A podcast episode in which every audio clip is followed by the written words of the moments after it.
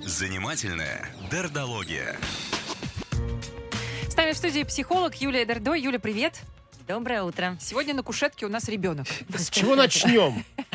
Я бы начала с такой а, практически христианской метафоры, что у нас тогда не только ребенок, у нас сразу все трое. Да. А, Вы в психологии тоже так же, да? Кто в- там, родитель? Родитель, взрослый ребенок. То есть, Мгм. если мы с вами будем говорить сегодня про внутреннего ребенка, то, конечно, мы не можем упомянуть такого, ну, не могу его назвать психоаналитиком, потому что, конечно, он отделился от психоанализа, всячески критиковал Фрейда и э, создал св- свой анализ, который называется транзактный анализ. То есть он аналитик, но Мгм. не психоаналитик. Он транзактный аналитик Эрик Берн. И именно ему мы обязаны таким термином, как внутренний ребенок. А, Именно он, исследуя э, человека, разделил его, условно говоря, на три субличности. И сказал, что в каждом из нас всегда, всегда живет э, вот три составляющих. Это ребенок, это взрослый и это родитель. И если мы будем с вами как-то очень примитивно делить по уровню психологической зрелости, то понятно, что самый незрелый а, это ребенок, это такое существо, субличность, а, часть нас внутренняя, не способная брать ответственность, принимать взвешенные осознанные решения, а способная жить, радоваться, хотеть, очень открытая миру, в этом очень много энергии, радости, драйва для жизни, в то же время очень уязвимая, очень ранимая, постоянно нуждающаяся в опорах и поддержке. Безответственная. Безответственная, да, я же сказала, неспособная брать Да. ответственность, принимать решения. Следующим по степени родитель, ой, по степени развития идет родитель. Вот родитель это еще все-таки не взрослый, это внутренний родитель. Я бы сказала такая очень контролирующая субличность. Основная задача родителя это контроль, обеспечение а, вот функции там реализации ответственности, это управление.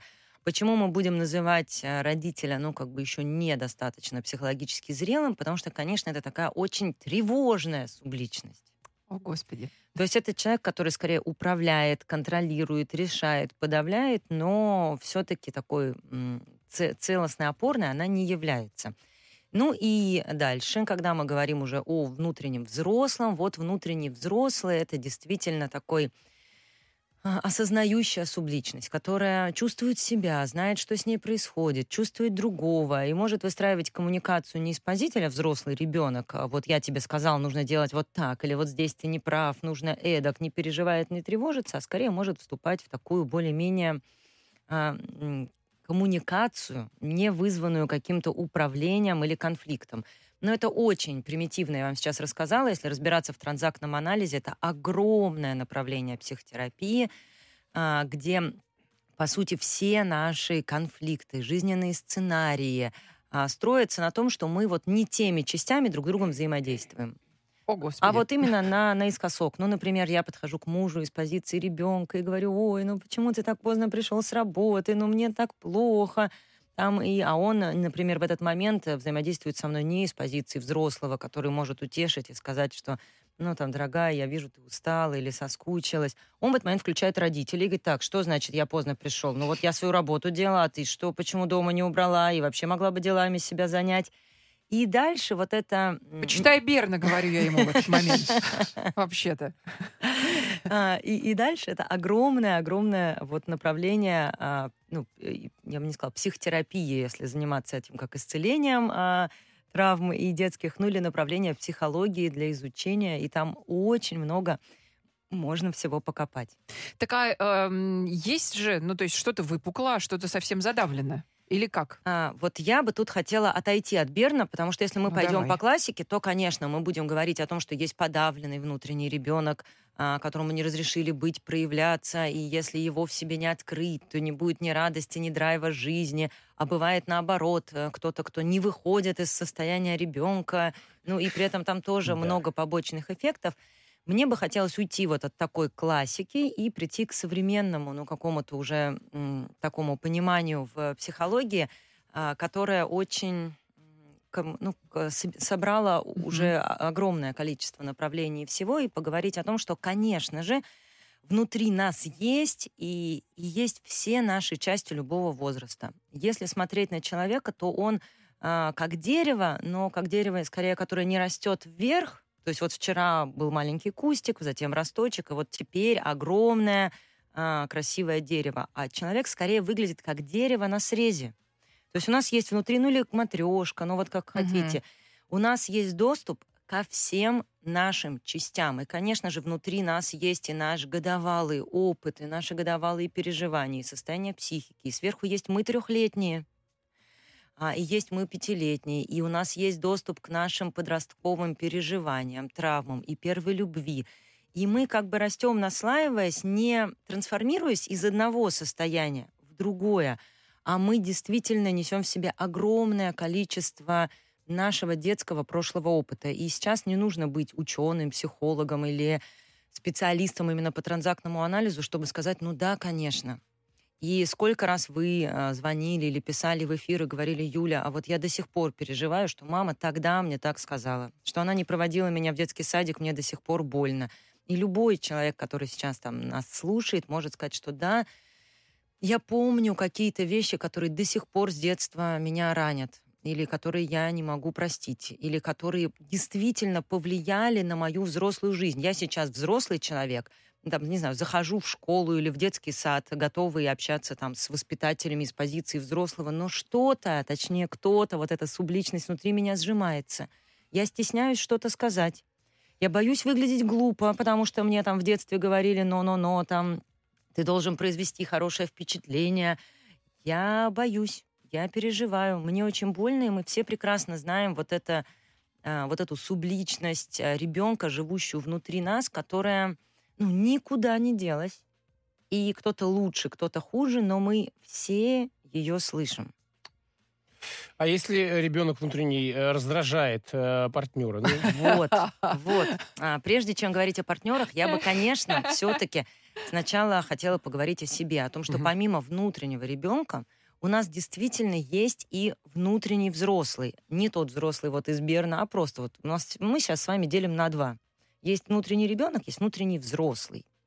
И когда-то в детстве, когда мы были такие, эй, эй, можно я пойду погуляю в школу ко второму уроку, ничего не хочу, а, у нас был внешний взрослый, который говорил, подожди, ну что ты лежишь? Надо делом заняться. Что ты лежишь на диване, книжкой читаешь, в современном прочтении, там, ТикТок смотришь.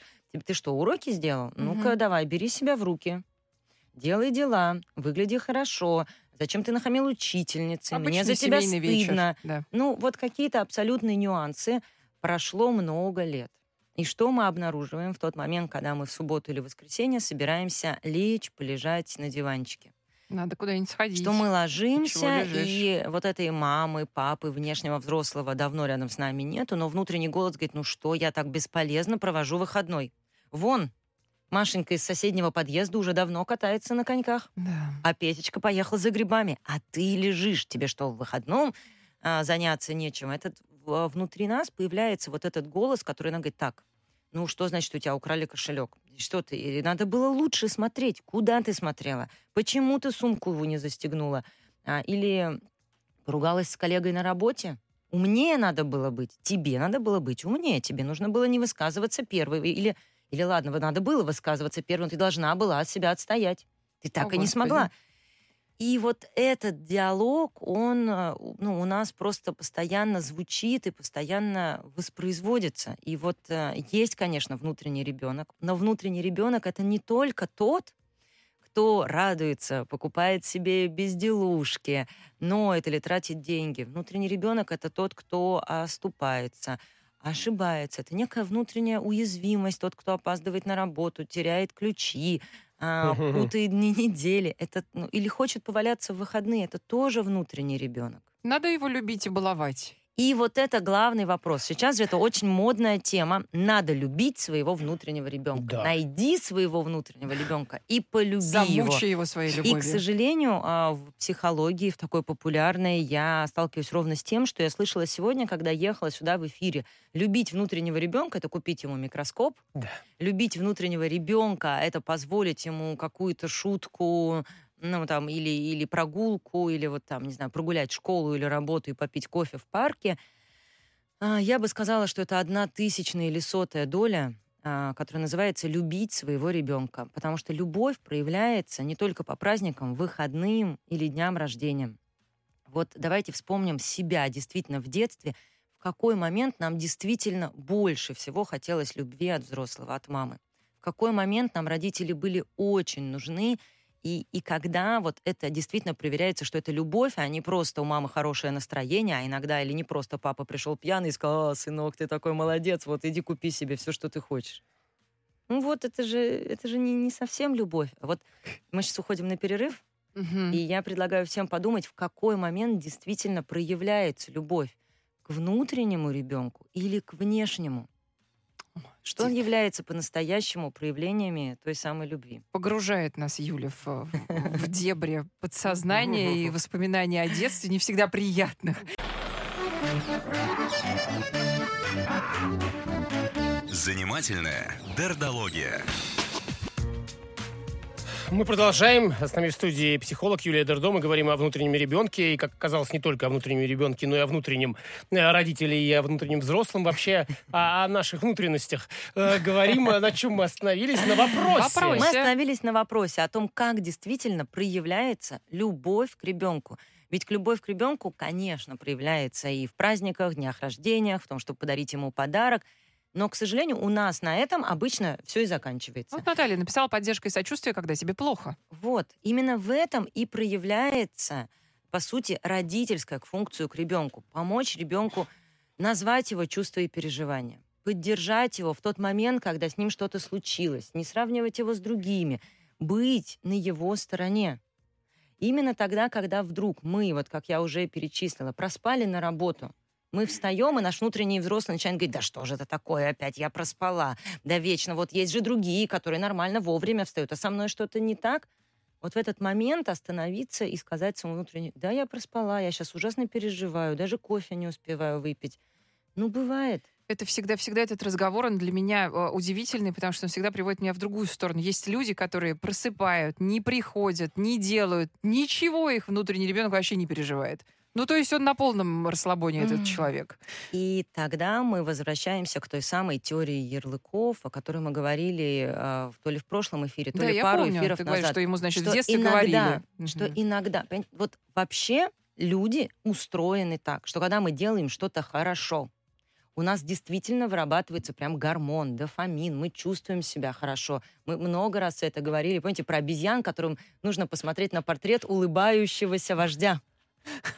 Когда мы получаем э, поощрение, мы чувствуем себя хорошо. Когда мы просыпаем, теряемся, ранимся, отказываемся в углу стаи, мы чувствуем себя плохо. У нас действительно вырабатываются определенные гормоны, мы чувствуем себя плохо. Не может такого человека быть просто, не может. Это против био... даже не психологии, это даже против ну, биологии. Когда человек а, вот так вот оказывается с краю на конце, в конце стада, не знаю, теряет, ошибается, и ему норм. Так не может быть. Просто если что-то очень долго и очень сильно болит, то в какой-то момент мы просто перестаем это чувствовать. Это такое Мгм. очень защитное равнодушие. Если ваш ребенок приходит домой с двойкой, и вы ему говорите, как тебе? Он говорит, да мне наплевать, что там двойки. Это значит, что он так устал уже переживать чувство вины, стыда за эту оценку, не получать поддержки от родителей, что единственный способ справляться с этим — это научиться быть к этому равнодушной. Это такая следующая защитная, защитная скорлупа. Мы когда тыкаемся в эту скорлупу и говорим, ну вот, смотрите, ему же все в порядке. Так ее как-то соскребать, скорлупу-то. Вот не соскребать, а действительно учиться для начала. Ну, для ребенка, если у вас ребенок вот так вот приходит и говорит, да мне нормально, никто со мной не дружит, я и сам не хочу с ними дружить. У меня двойки, да мне абсолютно наплевать на эти оценки, вообще не собираюсь поступать в институт, то что мы должны понимать, это ребенок в защитной позиции, в скорлупе. И говорить с ним о том, что, слушай, ну тебе, наверное, там все-таки больно или неприятно, а, ну это давить на эту скорлупу. Надо понимать, что для ребенка здесь небезопасная среда небезопасная. Скорлупа должна расслабиться сама. Единственное, что здесь делать, обнимать его, говорить, слушай, ты знаешь, а мне бы, наверное, было обидно получать двойку. Может быть, тебе и правда все равно, но там, не знаю, мне хочется о тебе как-то позаботиться. А с взрослым? И с взрослым, по сути, то же самое, а в первую очередь с собой.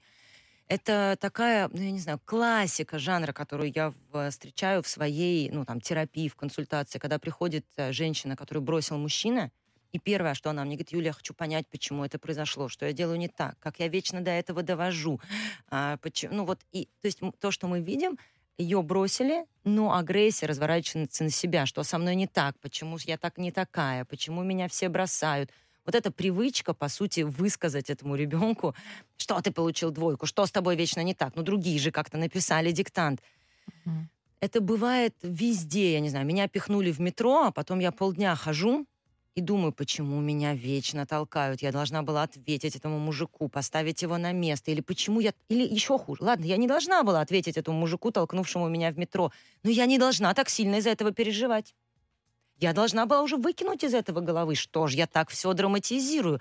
Почему я так, как всегда, а, ко всему этому отношусь? Выход здесь, ну, по сути, есть некие прямо этапы, ну, тренировки некоторой психики. Первое — это просто замечать, что сейчас со мной. Вот я иду, я расстроилась. Или я злюсь. Или мне больно, я опоздала, я проспала, меня толкнули в метро, мне не повысили зарплату, меня подрезали на повороте. Я валяюсь все воскресенье на диване. Что со мной? Вот что со мной, в смысле, что я чувствую? И дальше говоришь, я злюсь на этого человека, или я чувствую свою беспомощность, или мне сейчас очень грустно, или я тревожусь, что воскресенье проходит мимо. То есть для того, чтобы как-то вообще с этим работать, для начала просто назвать это чувство. Это огромный навык. А дальше? Назвать. Дальше нормализовать.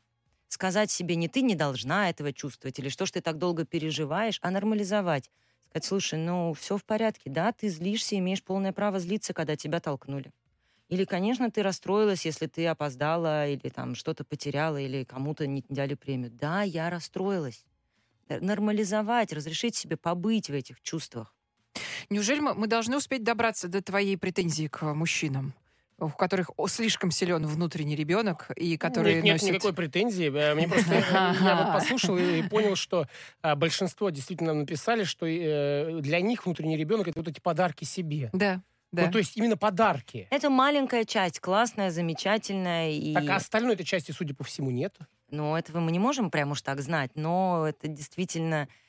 А, вот э, Наташа Загатром спрашивала про гендерное Да, да, распределение. мне И это вот теория Наташи. Это Да. не, не- она в эфире э, Я бы сказала с. Наташей, что Наташа и да, и нет. То есть я абсолютно точно соглашусь, что у нас есть это гендерное распределение в нашей стране совершенно точно, где женщины более... отв- Они скорее не в роли взрослого, в роли родителя. Мгм. Они несут на себе вот эту родительскую роль контроля, ответственности, обеспечения. Они реже позволяют себе тратить деньги на безделушки, не знаю, оставлять детей для того, чтобы с подружками съездить, ну, не на рыбалку, а на, на шопинг куда-то. То есть Действительно, Да-да-да. женщины больше в родительской позиции, мужчины чаще в детской, эгегей, собираем вместе лего. Но и, и да, это гендерное распределение есть. Но основа здесь э, этого распределения не гендерная, то есть физиологические или психологические особенности мужчин Мгм. и женщин, а социальная. У нас есть социальные требования к женщине, Да, нам так мама а, говорила. которая, по сути, с детства должна, должна это. То есть это, да, это распределение есть, но оно такое наученное, а не обусловленное. То есть оно обусловлено гендерной ролью, а не гендерной принадлежностью к полу как физиологии. Мгм. Что мне еще бы здесь хотелось сказать очень важное? Вот когда мы говорим о том, что все эти наши детские раны, травмы остались, и ребенок внутренний, конечно же, всегда есть, и мы как вот это дерево или матрешку, он есть внутри нас, боится, диктует, ранится, то, конечно, в этом месте мы должны быть максимально бережны к своим детям. Понимая, что когда мы ему говорим, садись за уроки, вырастешь двоечни- двоечником, там, не знаю, умрешь э, Дворником один в будешь один работать. дворником, когда мы его запугиваем, то сделанные уроки это не единственное последствие, которое мы получаем для жизни своего ребенка. Так же, как и чисто убранная комната. Или вымытая посуда, когда мы наорали или сказали, ты не пойдешь гулять, пока не помоешь, то чистая посуда или убранная комната это не единственное последствие, которое мы получаем.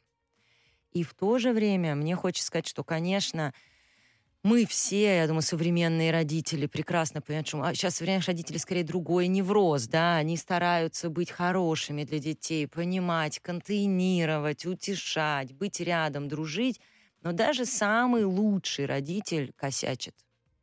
косячит, а иногда срывается, а иногда злится, ворчит или наказывает. И ну, я могу задать этот вопрос в студию, просто мне не хочется сейчас затягивать вот этот вопрос-ответ. Мгм. Но когда мы чаще всего срываемся или ошибаемся с нашими детьми, когда Да, нам устали. плохо или Мгм. когда нам грустно. И было бы здорово, если бы наши выросшие дети когда-то поняли, что это не мама была плохая или меня не любила, а иногда у мамы не хватало сил или ресурсов. У нас от слушателя Сейчас, вопрос не по я- я- теме. мы- да, мы прости, прямо конечно. через секунду. Ага. Зачем я вам это говорю? Как бы нам хотелось, чтобы наши дети поняли бы нас, что мы не плохие, а просто живые люди. Мгм. И на что нам это тогда помогает посмотреть по-другому? На наших родителей. На наших родителей. Ой, я конечно. пятерку сегодня получила. Конечно. Давай вопрос.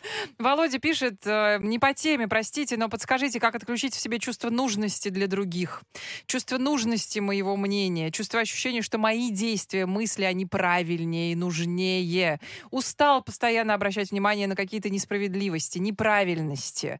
Как забить на то, что мне не нравится, и жить спокойно своей жизнью, пропуская мимо режущие глаза и уши вещи. Устал от бесполезности своих эмоций, Володя. Толку ноль для окружающих. Володя, вы даже не представляете, насколько по теме ваш вопрос. Давайте рассмотрим его с точки зрения внутреннего ребенка. Внутри вас живет действительно вот этот уязвимый, ранимый ребенок, которому тяжело и больно видеть какие-то вещи такие, какие они есть. Да? Вот есть мир, картинка идеальная. Я хочу, чтобы было так. Я хочу, чтобы всегда было солнце, чтобы всегда там была мама, чтобы всегда был я. Вы имеете право на свои желания, устройство мира. Но когда внутренний ребенок вдруг сталкивается, что лето не всегда, что в школу надо идти, что все это как устроено, ребенку как? Ребенку больно. Что вы делаете со своим внутренним ребенком? Вы говорите, ну-ка перестань ныть, сколько уже может быть тебе больно. Ну, когда ка- Вы меня спрашиваете, Юля, как это отключить? Как это не замечать? А, как это прекратить? По сути, вы своего ребенка ну, игнорируете, обесцениваете и, и всячески пытаетесь переделать. И чем больше вы его давите, не хотите этого видеть, пытаетесь отключить, тем хуже внутри вам становится. Что, А что делать? Володя, да? Вот так и замечать, что да, это факт. Я так устроен. Вот эти вещи меня ранят. Мне от этого больно и грустно. А потом есть прямо упражнение. Можно сесть на стул, физически погладить себя по рукам, по груди, по плечам и сказать, ну, Володя, ну да, но мир не идеален. Ты ужасно из-за этого переживаешь. Это правда так, тебе больно, тебе грустно. Как ты думаешь, можешь ли ты это пережить, потерпеть? Или это тот случай, когда ты хочешь потратить ресурс на то, чтобы это исправить? Но я точно скажу, что как только вы начнете признавать свое право об это раниться, свое право видеть это несовершенство и разрешить себе раниться, переживать, сказать, да, вот я такой чувствительный. Мне бывает тяжело это выносить, и сейчас мне нужно 2-3 минуты потратить на то, чтобы это потерпеть, то иногда вот этого сочувствия к себе достаточно, чтобы жить стало гораздо легче. Спасибо. Психолог Юлия Дердо была с нами. Москва FM.